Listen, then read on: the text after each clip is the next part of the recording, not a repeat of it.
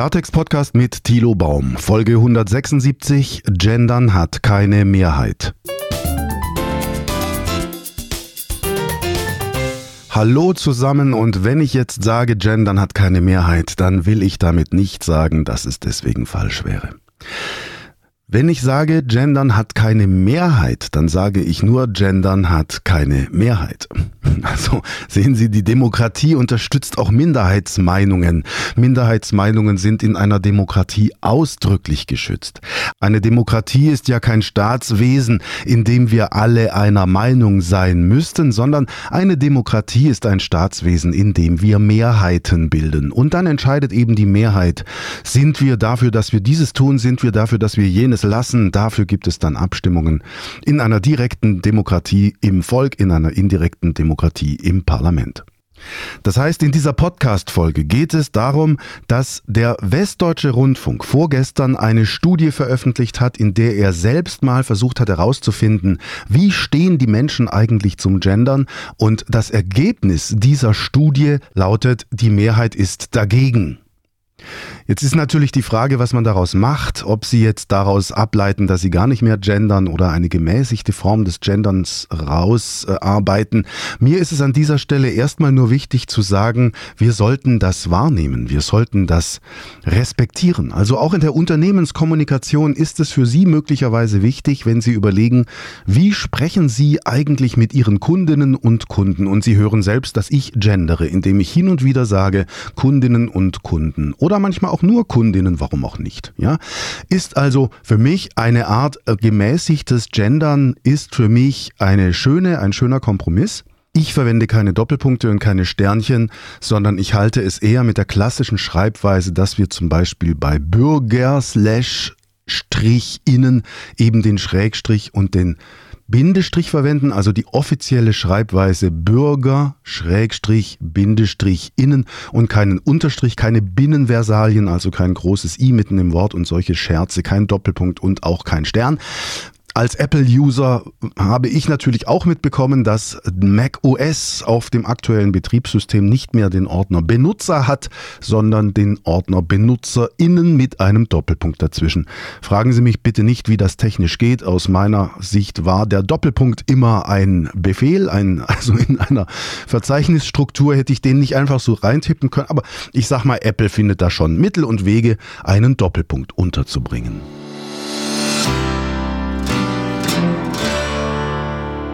Also zum Thema zurück. Es gibt eine repräsentative Umfrage von Infratest DIMAP im Auftrag des Westdeutschen Rundfunks. Darüber berichten gerade sehr viele Medien. Ich verlinke Ihnen einiges im Teasertext zu dieser Podcast-Folge, unter anderem die Bildzeitung, dann natürlich der WDR selber oder T-Online. Und da geht es um eine repräsentative Befragung. Im September 2022 wurden mehr als 1000 Menschen repräsentativ befragt und die Ergebnisse sind sehr spannend. Die Bildzeitung sagt ja, der WDR sei ein Vorreiter beim Gendern und sie würden ja öffentlich-rechtlicher Rundfunk und so weiter sowieso zum Gendern neigen. Ähm, das mag sein. Und für Sie, wenn Sie jetzt meinen Podcast hören und in der Unternehmenskommunikation tätig sind, würde ich schon mal vorausschicken, ob Sie gendern oder nicht. Ist auch eine Frage Ihrer Zielgruppe. In einem lange zurückliegenden Blogbeitrag hatte ich mal geschrieben, Gendern ist politisch. Diesen Blogbeitrag verlinke ich Ihnen auch. Gendern ist politisch. Da hatte ich mir mal Parteiprogramme angesehen der Parteien und festgestellt, dass, ähm, sagen wir mal, die AfD überhaupt nicht gendert. Die sagt der Bürger und die Parteien SPD, Linke und Grüne gendern mit Sternchen, während die Unionsparteien und die FDP sagen Bürgerinnen und Bürger. Man kann also vom politischen Spektrum aus schon mal sagen, sagen, Gendern ist eher was Linkes. Es kommt aus der linken Ecke, es kommt definitiv nicht aus der rechten Ecke. Also für alle, die da einfach mal eine grobe Gegenprobe machen wollen. Sie finden bei den rechtskonservativen Parteien keine Genderer. Die finden Sie eher dann natürlich im linken Spektrum, während es sich in der Mitte des politischen Spektrums so kompromissartig verhält. Und auch innerhalb der FDP gibt es natürlich dann Leute, die gendern und es gibt Leute, die nicht gendern, gibt es in den Unionsparteien auch. Ganz spannend ist natürlich die Linkspartei, bei der im Grunde ganz wenige für das Gendern sind, weil sie eine DDR-Tradition haben. In der DDR sagte man, Frau Meier ist Chemiker Und ähm, diese Tradition hat sich natürlich auch über den Mauerfall hinweg und über die deutsche Einheit hinweg gehalten, sodass Sprachgewohnheiten nicht so einfach sich aus einem Menschen heraus ändern lassen. Nicht also, wenn wir insgesamt Gewohnheiten verändern, wenn wir das gesellschaftsweit betrachten, müssen wir schon sagen, dass die Menschen selbst sich selten ändern, dass aber neue Menschen nachwachsen, die anders denken und dass dann auch so eine Tendenz wie das Gendern zum Beispiel sich gesellschaftlich etabliert oder eben nicht. Vor diesem Hintergrund ist die Infratest DIMAP-Umfrage vom WDR auch sehr interessant, denn das Gendern ist jüngeren Menschen offenbar wichtiger als älteren. Das heißt, die Jüngeren gendern eher. 43 Prozent der Jüngeren sagen, es sei wichtig und 68 Prozent der Älteren sagen, es ist weniger bis gar nicht wichtig. Und jetzt haben sie natürlich die Tendenz, dass die Jüngeren nachkommen und dass sich dann natürlich auch ein Stimmungsumschwung abzeichnen kann, auch gesellschaftsweit, indem sich tatsächlich dann die Gesellschaft ändert. Also die Frage, an wen richten sie sich? Wenn sie sich jetzt an jüngere Menschen richten, dann sind sie mit dem Gendern vielleicht gar nicht so schlecht beraten, wobei ich sage, 43 Prozent der Jüngeren, also zwischen 14 und 29, finden das Thema Gendern wichtig. Das ist noch nicht die Mehrheit, nicht? Also das muss man auch noch mal sagen. Aber die Tendenz bei den Jüngeren ist natürlich stärker und größer als bei den Älteren. Bei denen zwischen 50 und 59, 68 Prozent sagen, das Thema ist weniger oder gar nicht wichtig. Über alle Altersgrenzen hinweg sind es dann 68 Prozent, die sagen, das Gendern sei weniger bis gar nicht wichtig. Also 68 Prozent, ich sage mal fast 70 Prozent sagen, das Gendern spielt im Grunde keine Rolle.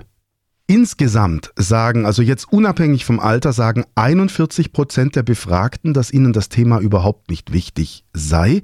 Und wenn wir das mal vergleichen mit einer Umfrage 2020, da waren es noch 30 Prozent. Also die Ablehnung gegenüber dem Gendern wächst.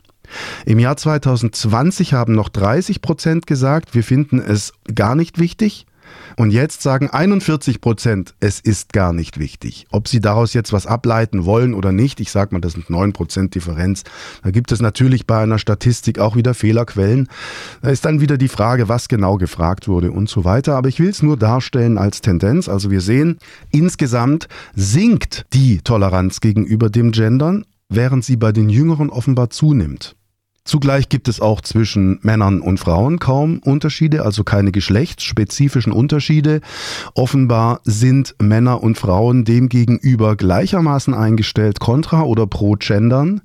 Und das ist eben wieder vor dem Hintergrund interessant, als das Gendern ursprünglich dazu gedient hat, die Gleichberechtigung der Frauen zu betonen, zu fördern, was sicherlich auch zu einem großen Teil gelungen ist, durch sprachliches Bewusstsein, welches ja nicht ganz unwichtig ist. Aber wir stellen dann tatsächlich fest in der Umfrage, es ist nicht so, dass die Frauen sagen, wir wollen alle unbedingt, dass gegendert wird, weil wir uns so benachteiligt fühlen. Und ich erinnere mich an ein Gespräch, das ich mit einer Bundeswehroffizierin hatte. Eine, also vom, vom Dienstgrad her Fregattenkapitän. Ich, ich würde mal sagen, das ist jetzt nicht der äh, geringste Dienstgrad. So, und diese Dame sagt zu mir am Telefon, wir haben so lange gekämpft als Frauen in der Bundeswehr, dass wir überhaupt mal in der Bundeswehr anfangen durften und dass wir dann Karrieren machen durften, Offizierskarrieren und dann will ich bitte schön auch den Dienstgrad haben, der vorgesehen ist und der heißt Frau Fregattenkapitän. Da will ich nicht ein IN hinten dranhängen. Ich will den Dienstgrad, den ich mir erarbeitet habe, nicht verfälschen, sondern dieser Dienstgrad heißt Frau Fregattenkapitän und darauf bin ich stolz.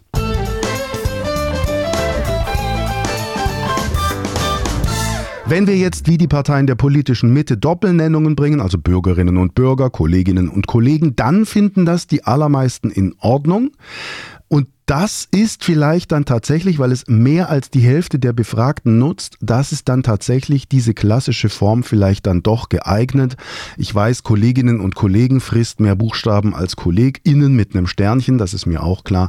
Aber meine Lösung, mein Vorschlag mit dem Schrägstrich und dem Bindestrich, aus meiner Sicht bisher auch die korrekte Schreibweise, die verschwendet jetzt nicht so viel Platz. Die würde ich Ihnen an dieser Stelle empfehlen. Also die Doppelnennung ist für die allermeisten Befragten offenbar eine schöne Sache und auch praktikabel. Während Gender Gap, also diese Lücke zwischen dem, dieses Hicksen, dieser Schluckauf, wenn Anne Will in ihrer Talkshow sagt, der Bund der SteuerzahlerInnen, was natürlich Quatsch ist, weil es nur einen Bund der Steuerzahler gibt. Er heißt so, wenn also Frau Will sagt, Bund der SteuerzahlerInnen, sagen sehr, sehr viele Menschen, nämlich 59 Prozent, diese Pause durch die wir das Sternchen oder den Doppelpunkt aussprechen, finden wir nicht gut. 59 Prozent, und das ist eine deutliche Mehrheit, das ist wesentlich mehr als 50 Prozent, finden dieses Gap, finden diese Lücke nicht in Ordnung. Und wenn wir jetzt noch dazu zählen, wer es weniger gut findet und nicht gar nicht gut, kommen wir insgesamt auf 69 Prozent. Also 69 Prozent sagen, sie finden diese Genderlücke weniger gut oder gar nicht gut. Gut oder sehr gut finden es 27 Prozent. Und ja, natürlich, klar, 27 Prozent, das ist diese Filterblase, derjenigen, die sehr, sehr massiv gendern, die sich dann auch in ihrer Community bewegen und dann durch das Phänomen der selektiven Wahrnehmung glauben, sie selbst als laute Minderheit seien tatsächlich repräsentativ für die Gesellschaft und das ist nicht der Fall. Das ist eben ein Irrtum zu glauben, alle würden mit Sternchen gendern, das tun sie eben nicht. Und wenn Sie als Unternehmen Menschen an Bord haben, die zu dieser Filterblase gehören und die Ihnen das Sternchen einreden wollen, obwohl Ihre Zielgruppe ganz woanders ist, dann sollten Sie aus meiner Sicht gut aufpassen und schauen, dass Sie die richtigen Entscheidungen treffen. Die Gefahr besteht, dass sie sich von einer lauten Minderheit beeinflussen lassen und eine Sprachregelung etablieren, die an der Realität vorbeigeht, weil sie möglicherweise dieser lauten Minderheit glauben, sie sei besonders relevant. Laut aktueller Infratest DIMAP-Umfrage sind es gerade mal 27 Prozent. Also fragen Sie sich, sind Ihre Kunden überhaupt repräsentativ für die Gesellschaft in der Bundesrepublik Deutschland oder haben Sie jüngere oder ältere oder konservative oder liberale oder linksgerichtete Kundinnen und Kunden und dann schauen Sie, wie Sie kommunizieren. Der Westdeutsche Rundfunk hat sich mit dem Thema lange befasst und Programmdirektor Jörg Schönenborn zieht auch öffentlich ein Fazit. Sie kennen Herrn Schönenborn. Wenn Sie ihn nicht kennen, dann kennen Sie ihn wahrscheinlich von den Wahlabenden im ersten, also ARD aktuell, wenn Sie Umfrageergebnisse, Hochrechnungen und Wahlergebnisse präsentiert bekommen bei der ARD, macht das in aller Regel. Ich habe noch selten erlebt, dass er ersetzt wurde. Das macht der Jörg Schönenborn. Also Herr Schönenborn sagt, Sprache ist ja etwas Persönliches und wir wollen so sprechen wie unser Publikum. Das finde ich interessant. Sprache ist ja etwas ganz Persönliches und wir wollen so sprechen wie unser Publikum. Und wenn wir feststellen, dass diese Sprechlücke abgelehnt wird, dann empfehlen wir auch darauf zu verzichten. Das ist ein wichtiger Punkt beim WDR. Der WDR ist nun keine äh, autokratische Veranstaltung, die top-down den Redakteuren erklärt, was sie sagen und lassen und worüber sie schweigen sollen sondern der WDR ist, wie auch die Gesellschaft, ein sehr vielfältiger Sender und so können natürlich die Redaktionen auch für sich nach wie vor entscheiden, wie sie damit umgehen. Herr Schönenborn gibt da als Programmdirektor jetzt keinen Befehl, sondern er gibt eine Richtung vor und sagt, bitte beachtet diese Umfrage. Die Sprechlücke, die kommt nicht an bei den allermeisten Menschen, die finden die doof. Also wenn wir sagen, Bund der SteuerzahlerInnen oder BürgerInnen oder ähnliches, dann verlieren wir dadurch Zuschauer. Und das ist ja beim öffentlich-rechtlichen Rundfunk auch ein Problem. Auf der anderen Seite gibt es die Jüngeren, die nachwachsen und die das Gendern lieben. Also Sie sehen, es ist eine differenzierte Geschichte. Ähm, der WDR selber verzichtet zurzeit im Wesentlichen auf diese Lücke bei BürgerInnen und letzten Endes müssen wir es beobachten, was daraus wird und wie es sich entwickelt. Sie selbst bitte als Kommunikatoren in Ihren Unternehmen berücksichtigen mal alleine diese sehr aktuelle Umfrage von Infratest DIMAP im Blick auf Ihre Unternehmenskommunikation. Und Unternehmenskommunikation ist natürlich schriftlich und mündlich. Sie ist intern und extern. Für mich ist das alles sehr, sehr wesentlich. Wenn ich in Ihrem Unternehmen wäre und die Frage bekommen würde, sollen wir gendern oder nicht, dann würde ich als erstes ins Leitbild schauen. Ich würde in die Unternehmenswerte schauen. Ich würde schauen, welche Werte das Unternehmen vertritt und ich würde dann schauen, welche Zielgruppe das Unternehmen bedient. Wer sind die Kunden, die Kundinnen dieses Unternehmens? Und dann würde ich versuchen, mich ein bisschen anzupassen. Gleichzeitig natürlich würde ich schauen, dass unser Unternehmen seinen eigenen Stil hat.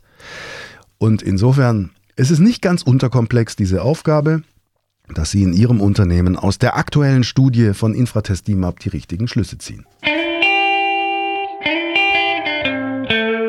Das war zunächst einmal ein ziemlich schneller Rundumschlag über die Studie von Infratest DIMAP im Auftrag des Westdeutschen Rundfunks. Ich bitte Sie, im Teasertext zu dieser Podcast-Folge nochmal zu schauen. Da verlinke ich Ihnen die wichtigen Unterlagen. Schauen Sie sich's an und überlegen Sie, was ziehen Sie daraus für Konsequenzen für Ihre Kommunikation? Ist das Sternchen wirklich sinnvoll, wie Apple es benutzt jetzt bei dem Ordner BenutzerInnen? Oder ist das Sternchen für Sie kontraindiziert, weil Ihre Zielgruppe nicht auf der politisch linken Seite zu verorten ist, sondern vielleicht ganz unpolitisch ist?